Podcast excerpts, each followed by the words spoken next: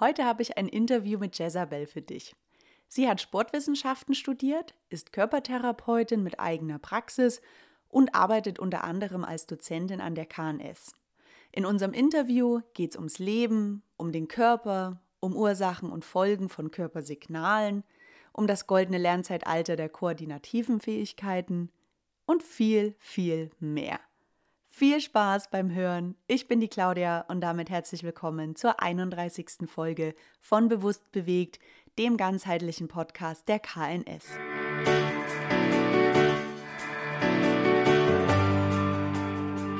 Hallo Jezabel, du bist ja Körpertherapeutin und mit was beschäftigst du dich denn aktuell? Hallo liebe Claudi. Ähm, aktuell befasse ich mich mit der Frage, was uns Menschen ausmacht in der Tiefe ähm, und da hinleitend, was unsere Aufgabe hier als Menschen sein könnte. Und darüber dann halt auch mit der Frage, wie wir über uns, über unseren Körper mehr erfahren könnten zu unserer Aufgabe hier als Menschen, weil Mensch und Körper sind einfach so miteinander verknüpft, also untrennbar, die kannst du nicht voneinander trennen. Und Du kannst den Menschen nur in seiner Tiefe verstehen, wenn du den Körper verstehst. Und der Körper offenbart uns ganz, ganz viel in seinen Tiefen, wenn wir bereit sind, die richtigen Fragen zu stellen einerseits und andererseits, wenn wir auch bereit sind, zuzuhören und das anzunehmen, was uns da wiedergespiegelt wurde, was kommuniziert wurde und das wollen wir oft nicht so gerne, weil es oft unangenehm ist und der Körper aber einfach nur die Wahrheit widerspiegelt. Aber eine Wahrheit, die wir oft nicht hören wollen. Hast du da ein Beispiel dazu, wie ich zuhören kann, meinem Körper zuhören kann oder meinen Körper beobachten kann und was er mir dann damit sagen kann, soll, darf? sagen kann, soll, darf, trifft sogar ganz richtig. Ähm, ja, also viele Beispiele. Ich bin ja auch ähm, Therapeut in der Richtung Psychosomatik und mache da ja auch Coaching und äh, sogenanntes integrales Heilen. Und da geht es auch um den Ausdruck äh, von körperlichen Symptomen, was die mit uns als Menschen zu tun haben, wie der Körper über sich und, und auch über Krankheiten und Symptome einen Zustand ausdrückt, der ihm nicht mehr ganz taugt, beziehungsweise eigentlich spricht der Körper immer nur mit uns und sagt, schau her, ich bin aus der Balance und ich möchte gerne wieder zurück. Und dieses, wie wir aber den Körper wieder in Balance zurückbringen, ist uns überlassen. Und auch, dass der Körper mit uns so kommuniziert, das darf man auch nicht vergessen, der kommuniziert nicht bei jedem kleinen Kinkerlitzchen, sondern der Körper ist unfassbar weise der hat eine Weisheit in sich, die wir, wo wir einfach ganz weit von entfernt sind.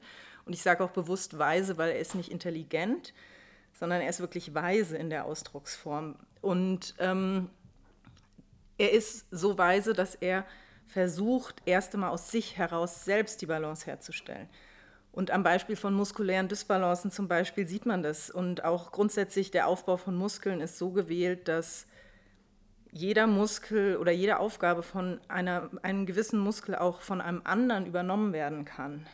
Und erst, wenn das Maß total voll ist und der Körper einfach merkt, hey, ich bin so aus der Balance, ich kann das nicht mehr, dann meldet er sich mit Schmerzen zu Wort. Und davor versucht er alles Mögliche zu kompensieren. Nur das checken wir nicht. Deswegen denken wir, wenn sich der Körper meldet mit Schmerz, mit aus der Balance geraten, dann wollen wir ja sofort reagieren, weil es ist so unangenehm und wir wollen gern gleich wieder in die Balance und wir wollen wieder gesund sein und es soll nicht schmerzen. Dabei hat der Körper schon ewig kompensiert. Und das letzte, quasi so, die letzte Möglichkeit ist dann so, die Krankheiten zu sagen, bitte, jetzt schau mal hin. Und das ist aber das Ende der Kommunikation. Es ist dann nicht, dass er dann, klar, er wird dann in einer gewissen Art und Weise manchmal lauter und sagt, hallo hier, indem es stärker wird. Aber vom Prinzip her hört die Kommunikation nach dem, ich bin aus der Balance, auf. Und dann können wir machen, was wir wollen. Wir können Pillen nehmen, wir können es rausschneiden, wir können es bestrahlen. Oder wir können uns selber fragen, wo bin ich denn aus der Balance und was will mir mein Körper sagen über den Ausdruck einerseits auf funktionaler Ebene, welches Organ oder auch ähm, ja, welches Sinnesorgan, was auch immer, welches Gelenk und zweitens auch auf der Ebene ähm, des Ausdrucks. Was zeigt mir das Symptom bildhaft wie sieht es denn aus? Und dann kann man daran ablesen, was dem Körper fehlt und das durch sich selber auch wieder, ich bin der Meinung, auch ohne große externe Maßnahmen, sondern durch sich selber wieder in die Balance bringen. Und es wusste auch schon Hippokrates, der Urvater der Medizin, der gesagt hat, das wirksamste Heilmittel liegt in jedem von uns. Und das ist auch damit einfach gemeint. Also mit, auch in der Weisheit, die unser Körper uns zeigt. Und wenn unser Körper uns diese Weisheit zeigt, haben wir auch ebenso Zugriff auf diese Weisheit. Nur da sind bei uns viele emotionale Blockierungen und Widerstände noch im Weg. Und gibt es denn eine Möglichkeit, gerade das letzte, was du angesprochen hast, diese Blockierungen zu lösen, zu bearbeiten oder noch einen Schritt davor, sie gar nicht entstehen zu lassen? Oder entstehen die automatisch durch unser Leben? Nee, es gibt schon Möglichkeiten. Also wenn eine Blockierung da ist, dann hat es meistens auch ähm, mit einer emotionalen Blockierung zu tun. Und es hat damit zu tun, dass ich mir gewisse Aspekte in meinem Leben meistens nicht erlaube. Ähm, dass ich Sachen unterdrücke oder meine eigenen Grenzen überschreite oder, oder, oder. Und da geht es dann einfach darum, das anzuerkennen, die Emotionen in den Fluss zu bringen. Das ist der erste Schritt. Und der zweite Schritt ist eine Verhaltensänderung, weil wir ja diese Muster und auch bis der Körper quasi zu diesem Ausdruck des Symptoms kommt, das ist ja nicht äh, zwei Wochen und das war's, sondern das sind oft Jahre. Und wenn ich über Jahre ein Verhalten angewendet habe, was mir nicht entspricht oder wo ich über meine Grenzen gehe, dann ist diese Verhaltensänderung nicht in zwei Tagen geschehen, sondern da muss ich bewusst wieder über wiederkehrende, regelmäßige Wiederholungen bewusst mein Verhalten verändern, zusätzlich zu dem in Fluss kommen der Emotionen. Und so kann der Körper sich dann selbst heilen. Das ist das eine. Und die andere Frage, man kann natürlich vermeiden, dass ähm, es überhaupt so weit kommt. Und das ist aber für uns noch schwieriger, würde ich sagen, weil ich dann in immer eine regelmäßige Selbstreflexion treten muss. Ich muss Zeiträume schaffen, wo ich mir zuhöre. Und das in einer Zeit, in der wir massiv dauerüberreizt sind, wo uns die Digitalisierung ähm, unendlich viele Ablenkungen anbietet, jeglicher Art. Und wo wir auch, selbst wenn wir die Digitalisierung nicht hätten, sehr überreizt wären. Und da sich Zeiträume zu schaffen, zu sagen, wie geht es mir denn wirklich und was will mir das denn sagen, einerseits und andererseits dann auch das zu achten und das umzusetzen, was man da bekommt. Also mir geht es nicht gut oder du bist eigentlich traurig. Also das dann sich auch zu erlauben und in Fluss zu bringen, ist das Zweite, wo wir nicht so gut sind drin. Also ich sag mal, unser Umgang mit Emotionen in der Schulnote ausgedrückt äh, fünf bis sechs, einfach weil wir es nie gelernt haben und da kein, kein Wert drauf gelegt wird. Und dann halt der dritte Aspekt ist, ähm, um die Gesetzmäßigkeiten zu wissen, ähm, welche den, dem Körper unterliegen und nach denen der Körper ähm, sich organisiert. Zum Beispiel dieses, diese Gesetzmäßigkeit, dass der immer ein Gleichgewicht, ähm, ja, er möchte immer ein Gleichgewicht sein und er, er strebt es immer an. Und Gleichgewicht wissen wir auch, das ist kein, äh, das ist kein fester Zustand, sondern das ist eine Dynamik. Mhm. Und somit ist auch Gesundheit kein fester Zustand, sondern eine Dynamik. Und da sind so einige Sachen, wo wir ein riesiges Missverständnis heutzutage von haben, von unserem Körper, von den Gesetzmäßigkeiten, die ihm unterliegen, auch dass es Polaritäten gibt, dass wir die Fähigkeit haben, auszugleichen. Ähm, all diese Sachen, also da gibt es ganz viele Sachen, an denen man ablesen kann, worum es für uns Menschen gehen würde. Und ich bin jetzt gerade so ein bisschen auf der Suche zu gucken, wie man das den Menschen oder wie man das transparenter machen kann und besser erklärbar ähm, und wie so ein, so ein, Wegweiser zu legen oder einen, einen Pfad zu bilden, dass man da hinkommt und den Körper besser versteht und dann dem Körper das gibt, was er möchte und der Körper sich dann die Krankheit ersparen kann. Und ein Weg dorthin sind eben, dadurch, dass ich eben Sport studiert habe ähm, und Sporttherapeut bin, die koordinativen Fähigkeiten. Mhm. Welche sind das denn? Ähm, das kannst du doch auch, Claudi, du hast es doch gelernt. also, machen wir gemeinsam? Machen wir gemeinsam. Gut, du darfst anfangen. Gleichgewichtsfähigkeit. Äh, Rhythmusfähigkeit. Anpassungsfähigkeit. Ach so nennst du die, okay. Meinst die, du? Ähm, Differenzierungsfähigkeit. Differenzierungs, ich, kinästhetische Differenzierungsfähigkeit. Ja. Äh, dann nenne ich die Umstellungsfähigkeit. Orientierungsfähigkeit. Kopplungsfähigkeit. Reaktionsfähigkeit. Reaktionsfähigkeit, ja. Genau. Ja, die sieben sind es. Ähm, ja, sollen wir die vielleicht kurz mal erklären? Oder das wann die entstehen? Ja. Und ja. Also die koordinativen Fähigkeiten. Ich bin ähm, der Ansicht mittlerweile, nachdem ich mich da ein bisschen tiefer mit befasst habe, dass wir wie in der Anlage mit denen geboren werden, also dass die wie körperlich schon angelegt sind. Und ab dem Moment, wo wir als äh, Babys, würde ich sagen, anfangen, uns mit der Umwelt, also mit der Umwelt in Verbindung zu treten, fangen die an zu wirken. Weil alle koordinativen Fähigkeiten, wenn man sie, sich die mal anguckt, die haben nie was Abgeschlossenes, sondern die gehen immer in Verbindung, in Austausch, in Kommunikation mit der Umwelt oder mit anderen Menschen, aber das ist auch Umwelt. Da ist keine einzige, die nur irgendwie auf den einen Menschen bezogen ist und abgeschlossen, sondern es geht immer um Austausch und Kontakt. Das heißt, in dem Moment, wo wir als Babys anfangen zu krabbeln, fangen wir schon an mit Reaktionsfähigkeit zum Beispiel. Ähm, und dann, eigentlich könnten wir bei den Kindern bleiben, weil das so ein gutes Beispiel ist, ähm, wenn die dann anfangen, vom Krabbeln sich umzudrehen oder dann vom Krabbeln ins Laufen gehen, das ist ganz viel kinästhetische Differenzierungsfähigkeit, dass sie dann versuchen, sich hinzustellen. Beim ersten Mal geben die Knie zum Beispiel mhm. noch nach und dann geht da so eine Feedbackschleife im Körper los, unbewusst, aha, und dann wird angepasst vom Kind aus und dann auf einmal kann das Kind stehen. Also jegliches Bewegungslernen hat diese ähm, kinästhetische Differenzierungsfähigkeit. Dann Orientierungsfähigkeit ist ähm, vorwiegend räumlich gemeint, dass ich mich auskenne, Raum, Lagegefühl, aber auch quasi einfach, wenn ich einen Raum betrete, dass ich weiß, aha, da sind die Fenster, da ist die Tür, also alles und damit sind wir eigentlich auch wie geboren, weil wenn wir das nicht hätten, wären wir eigentlich immer verloren. Also das braucht es einfach. Das ist ähm, die Orientierungsfähigkeit ist der Boden, sag ich mal, auf dem Veränderung entstehen kann.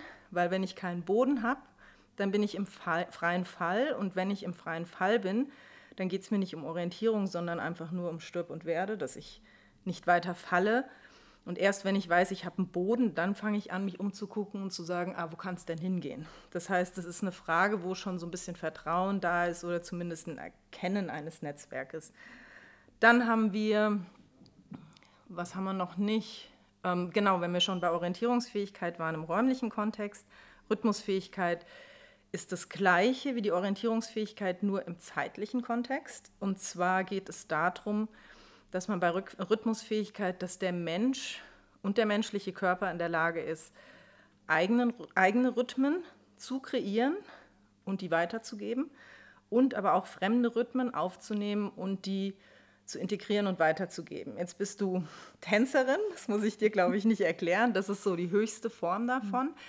Aber hier geht es im Prinzip um was ganz anderes. Das ist eine, eine Sache, die so eng quasi auch mit der Natur und mit dem Kosmos verbunden ist, dass wir das gar nicht mehr checken. Tag-Nacht-Rhythmus zum mhm. Beispiel. Mhm. Einatmen, ausatmen, Parasympathikus, Sympathikus, Herzschlag, Systole, Diastole. Das sind alles Rhythmen. Und ähm, diese Fähigkeit, dass wir Rhythmen überhaupt generieren können, ist auch was, was uns Menschen zu eigen ist weil die Natur ist eingebettet in Rhythmen. Da wird der Rhythmus vorgegeben. Also die Bäume überlegen sich jetzt nicht, ach, der eine lässt jetzt die Blätter fallen, der andere in vier Monaten oder der eine Igel geht jetzt in Winterschlaf und der andere feiert noch durch. Also das ist vorgegeben. Und wir Menschen haben eben die Freiheit.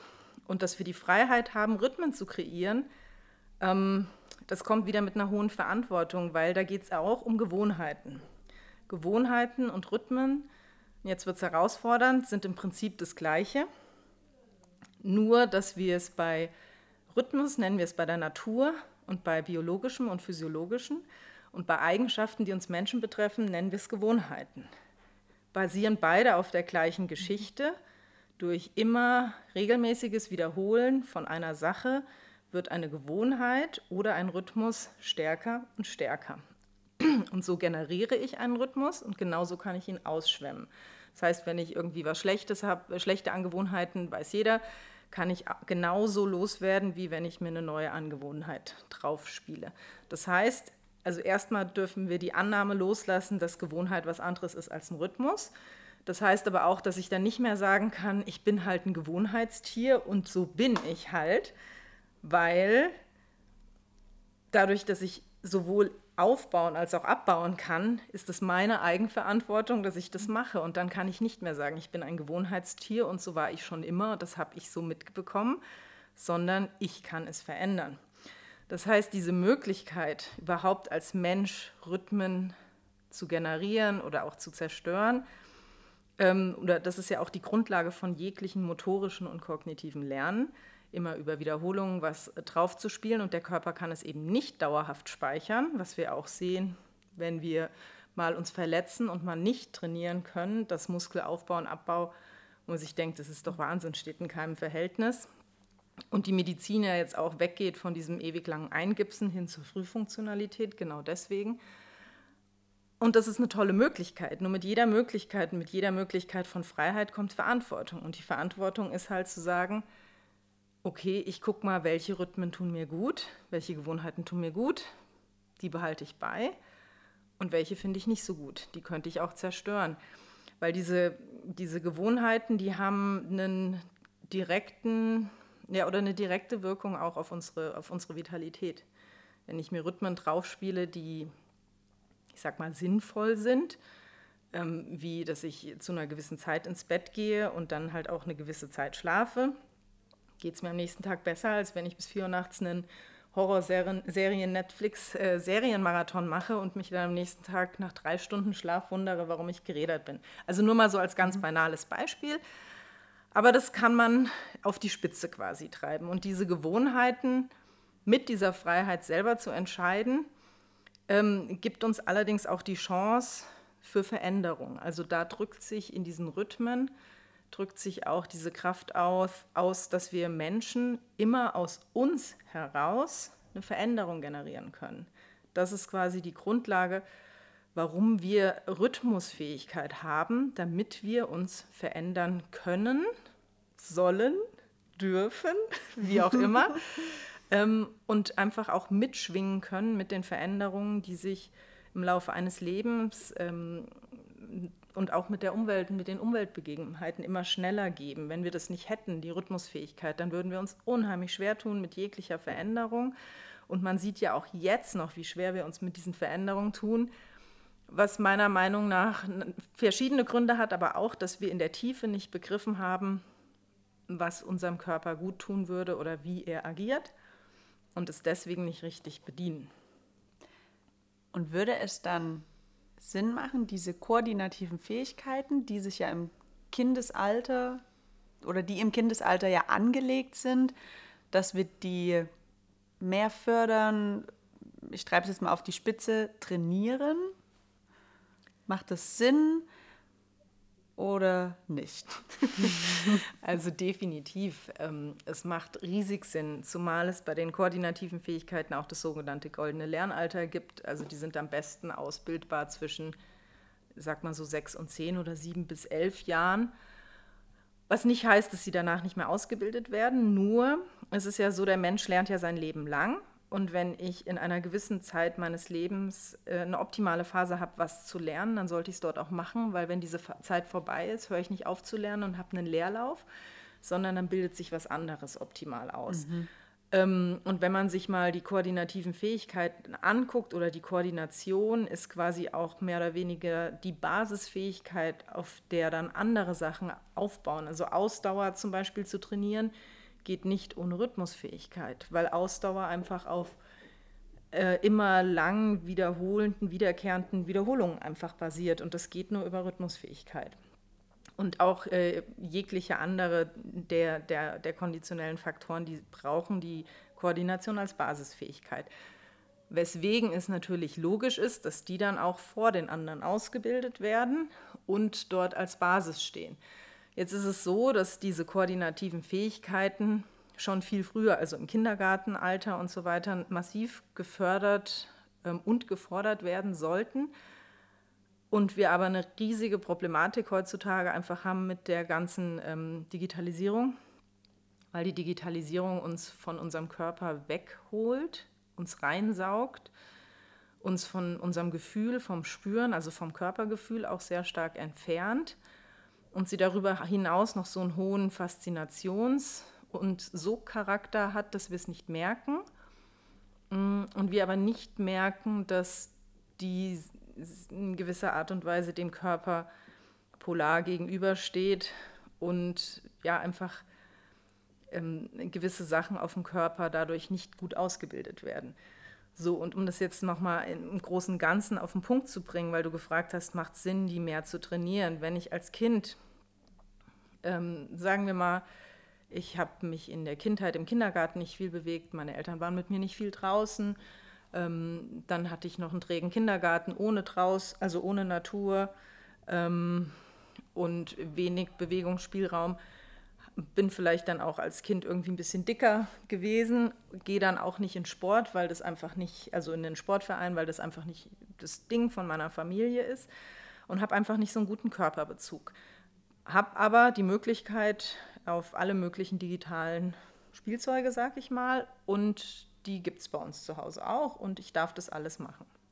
Dann wachse ich so auf und dann wachse ich natürlich auf und habe nicht ähm, die optimale auf Ausbildung auf meinem Körper. Ich schwinge dort nicht die koordinativen Fähigkeiten in der Tiefe ein, wie sie für mich als Mensch in diesem Leben wichtig wären und habe dann natürlich nicht so ein gutes Bewegungsverhalten. Also darum geht es, auch in der Tiefe. Wenn ich nicht so ein gutes Bewegungsverhalten habe, vielleicht dann auch noch ein bisschen dicker bin und so zieht sich das dann weiter in die Schule, habe ich ein gewisses Bild von meinem Körper, nämlich dass mein Körper doof ist, dass mein Körper schwierig ist, dass mein Körper lange braucht, um etwas umzusetzen, um etwas zu können. Und gleichzeitig habe ich daneben meine ganzen digitalen Geräte, die so einfach funktionieren, die mich nicht werten, die ich nicht pflegen muss, weil mein Körper braucht Pflege. Dann sind wir wieder bei den Rhythmen. Jeder, der Sport macht, weiß das. Ich kann nicht jetzt einmal Sport machen und dann in zehn Jahren sagen, ich habe doch vor zehn Jahren Sport gemacht, sondern mein Körper braucht tägliche Pflege. So wie wir ständig essen, braucht es der Körper auch in diesen ganzen Fähigkeiten, die auf körperlicher Ebene drin sind. So, also der Körper braucht Pflege, ist unangenehm, zwickt vielleicht auch, schon in dem Alter. Und dann wende ich mich natürlich nicht mehr dem Körper hin, sondern ich wende mich dem Körper ab oder werte ihn vielleicht sogar ab oder entwickle vielleicht sogar im schlimmsten Fall einen Körperhass. Und dann ja, kann man sich überlegen, wie es dann wird für diesen Menschen weiter. Der wird sich mehr, immer mehr der Ablenkung und der Digitalisierung hinwenden und sich auch abkehren von den ähm, menschlichen Qualitäten wie Kontakt und Austausch, die auch vorwiegend über den Körper entstehen. Ja, und dann kann man sich vorstellen, was, was für einer Zeit wir entgegenleben könnten, wenn wir nicht bewusst den Umkehrschwung finden und bewusst mehr den Körper in den Vordergrund stellen allerdings nicht im Sinne eines leistungsmäßigen, übertriebenen Sporttriebes, sondern einfach vor allen Dingen anfangen bei den Kindern ganz bewusst, ähm, ihnen zu zeigen, was der Körper alles Tolles kann, ihnen zu zeigen, was für eine Weisheit er hat und einfach zu erklären, wie was funktioniert und das aufzustellen oder hochzubringen neben einer Digitalisierung, die sie sowieso, sowieso erlernen mhm. werden aber sie müssen nicht die Digitalisierung lernen. Das ist nämlich auch so ein Fehlschluss. Das werden die lernen, die wachsen damit auf, aber sie müssen ihren Körper kennenlernen. Und ich bin der Meinung, dass wir alle unseren Körper zu wenig kennen und dass deswegen die Digitalisierung gefährlich ist, weil wir ähm, die auf, auf, auf unseren Körper loslassen und aber gar keine Ahnung von unserem Körper haben oder von uns, dann auch von uns als Menschen in der Tiefe. Und dann ist es so, wie wenn ich einem Sechsjährigen einen Schlüssel zum Laster gebe und sage, fahr, den er gar mhm. nicht halten kann. Und es ist überhaupt kein Fehler und auch null Kritik an der Digitalisierung. Die muss kommen und das passt auch und das ist alles richtig so. Nur damit ich das richtig bedienen kann, muss ich einerseits Kenntnis von mir haben. Ich muss wissen, wozu ich hier bin, was mich ausmacht, was ich kann, was ich brauche. Und dann brauche ich auch diese Kraft in mir, die Entscheidungskraft, dass ich selber auch entscheide. Dafür nehme ich die Digitalisierung, dafür nehme ich meinen Körper und nicht nur im Sinne der Bequemlichkeit handle und im Sinne des Wohlfühlens und des Genusses und sage, ach, das ist alles viel feiner, deswegen nehme ich immer die Digitalisierung, weil diese Entscheidungskraft ist ganz, ganz wichtig. Mhm. Und das ist auch was, was nur wir Menschen haben. Und wenn ich die nicht mehr anwende und dann mich entscheide nach Bequemlichkeit und Genuss, dann entscheide ich nicht selber, sondern dann lasse ich das über mich entscheiden. Und im Umkehrschluss lasse ich dann auch nicht nur das über mich entscheiden, sondern wenn ich mich so wenig spüre, dann lasse ich auch andere Leute, Autoritäten und die Digitalisierung über mich entscheiden, weil jegliche Entscheidungskraft ähm, beruht auch auf einer Selbsterkenntnis, auf einer, einer Körperwahrnehmung, einer Eigenwahrnehmung, was brauche ich, was tut mir jetzt gut. Und diese Frage muss ich mir bewusst stellen. Die braucht wiederum Zeit und Raum. Mhm. Also du merkst schon, wir befinden uns in so einer Dauerschleife ja. von, ähm, wo setzen wir an.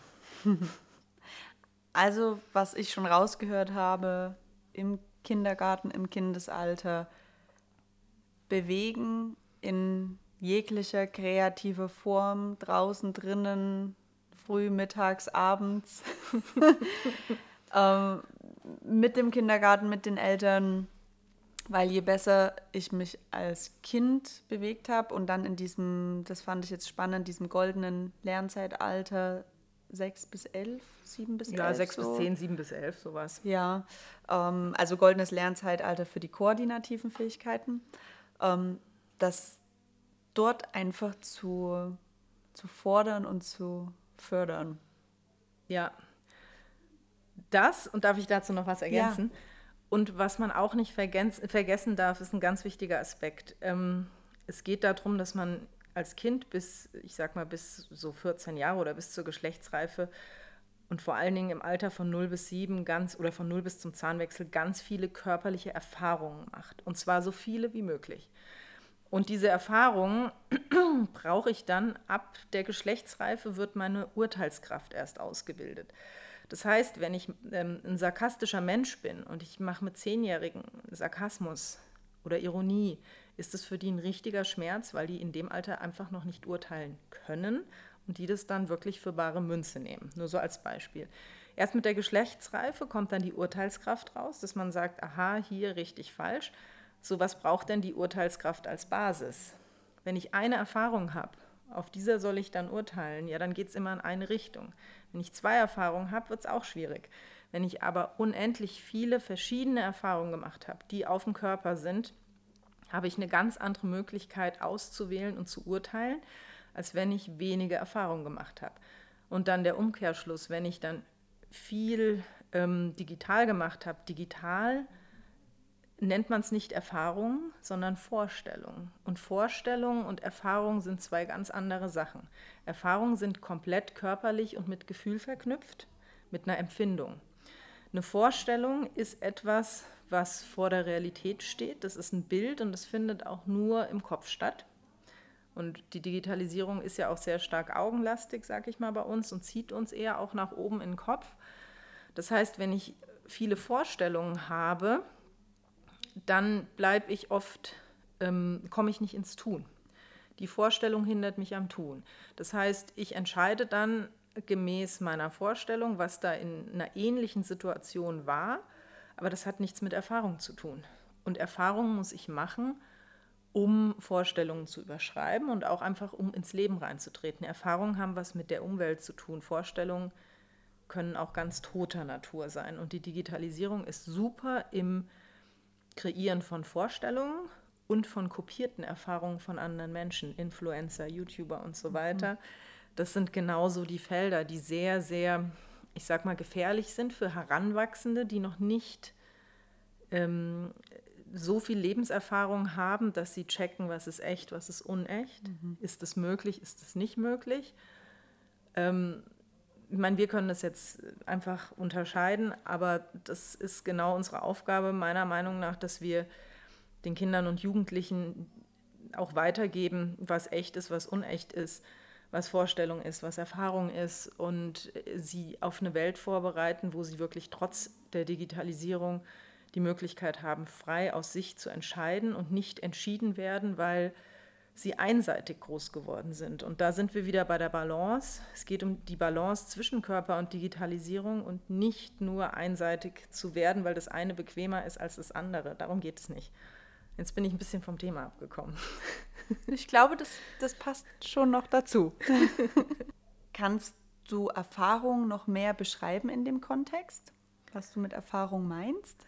Ähm, mit Erfahrung meine ich diesen echten Austausch auch unter Menschen, nicht nur unter Menschen, aber auch mit der Umwelt in Kontakt mhm. treten, mhm. und zwar analog. Das heißt, ähm, auch Kommunikation nicht von Kinderzimmer zu Kinderzimmer über WhatsApp, sondern aufstehen, rausgehen, sprechen, den anderen spüren, weil Kommunikation ist nicht nur rein verbal oder was, was ich da geliefert kriege, sondern es ist ganz viel zwischenmenschlich. Da kommen die Empfindungen und, und, und alles Mögliche kommt damit dazu.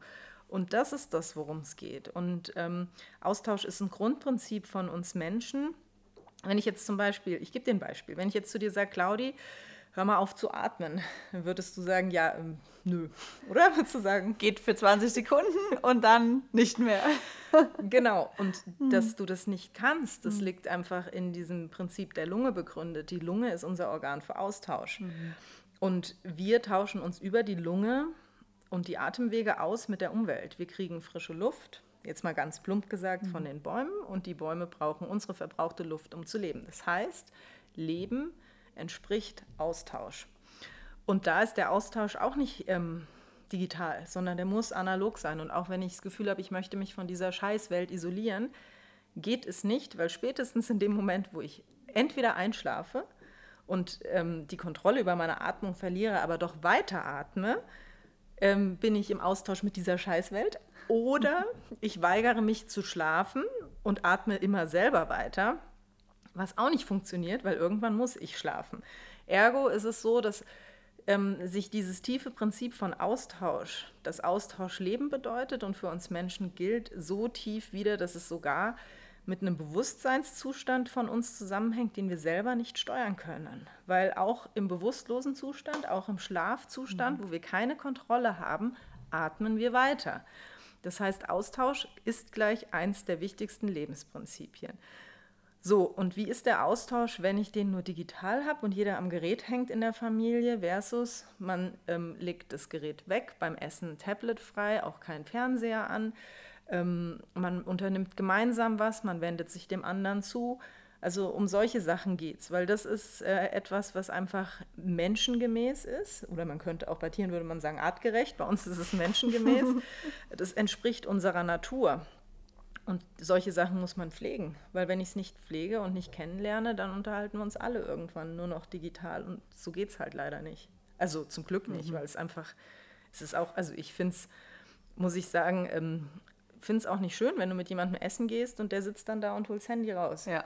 Also das ist, das hat nichts, also das zerstört auch ein Stück weit Wertschätzung und Dankbarkeit. Also wenn ich mit jemand echt essen gehen möchte, dann möchte ich mit der Person essen gehen und möchte die spüren und möchte nicht die durch einen Filter vom Handy irgendwie ja. erleben. Also so war das mit der Erfahrung gemeint. Und dieses Prinzip der Lunge ist nur eins, aber es geht einfach darum, direkter Kontakt. Und mit direktem Kontakt kann natürlich auch Konfliktpotenzial hochkommen und das ist aber auch okay. Und ähm, auch da wieder das Problem, dass die Digitalisierung kein Konfliktpotenzial hat, sondern wenn ich es doof finde, lege ich es weg. Mhm. Sagt niemand was und wenn ich es gut finde, dann nehme ich es wieder her. Und wenn ich was nicht kann, dann mache ich was anderes. So, aber das Leben hat andere Regeln. Das Leben hat die, also da gibt es einfach Konflikt und Reibung führt zu Schliff, ja. Und dazu gehört halt auch mal, dass man sich reibt. Und das ist in den engsten, äh, in den, in den engsten Familienbeziehungen oder auch in der Partnerschaft das, äh, das Potenzial für Wachstum. Aber wenn wir uns davor scheuen, wird es schwierig mit Wachstum, halt auch im Sinne von, was bringe ich hier als Mensch in diese Welt ein? Habe ich einen richtigen Fußabdruck oder gibt es für mich nur einen digitalen? Also mhm.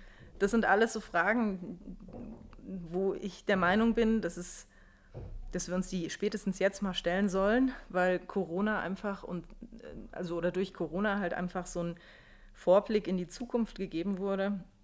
Was passiert mit Kindern, hat man es vor allen Dingen gesehen, wie deren Bewegungsverhalten sich verändert hat. Ich bin viel in Grundschulen auch unterwegs massiv, wie schlecht die geworden sind. Natürlich durch, durch nicht nur durch Corona, aber Corona hat halt auch so eine äh, Potenzierung der Digitalisierung in jeglicher mhm. Form mitgebracht. Und wenn man dann diesen Bogen einfach weiter spannt, kann man einfach auch erkennen, wohin es für uns als Menschheit gehen könnte.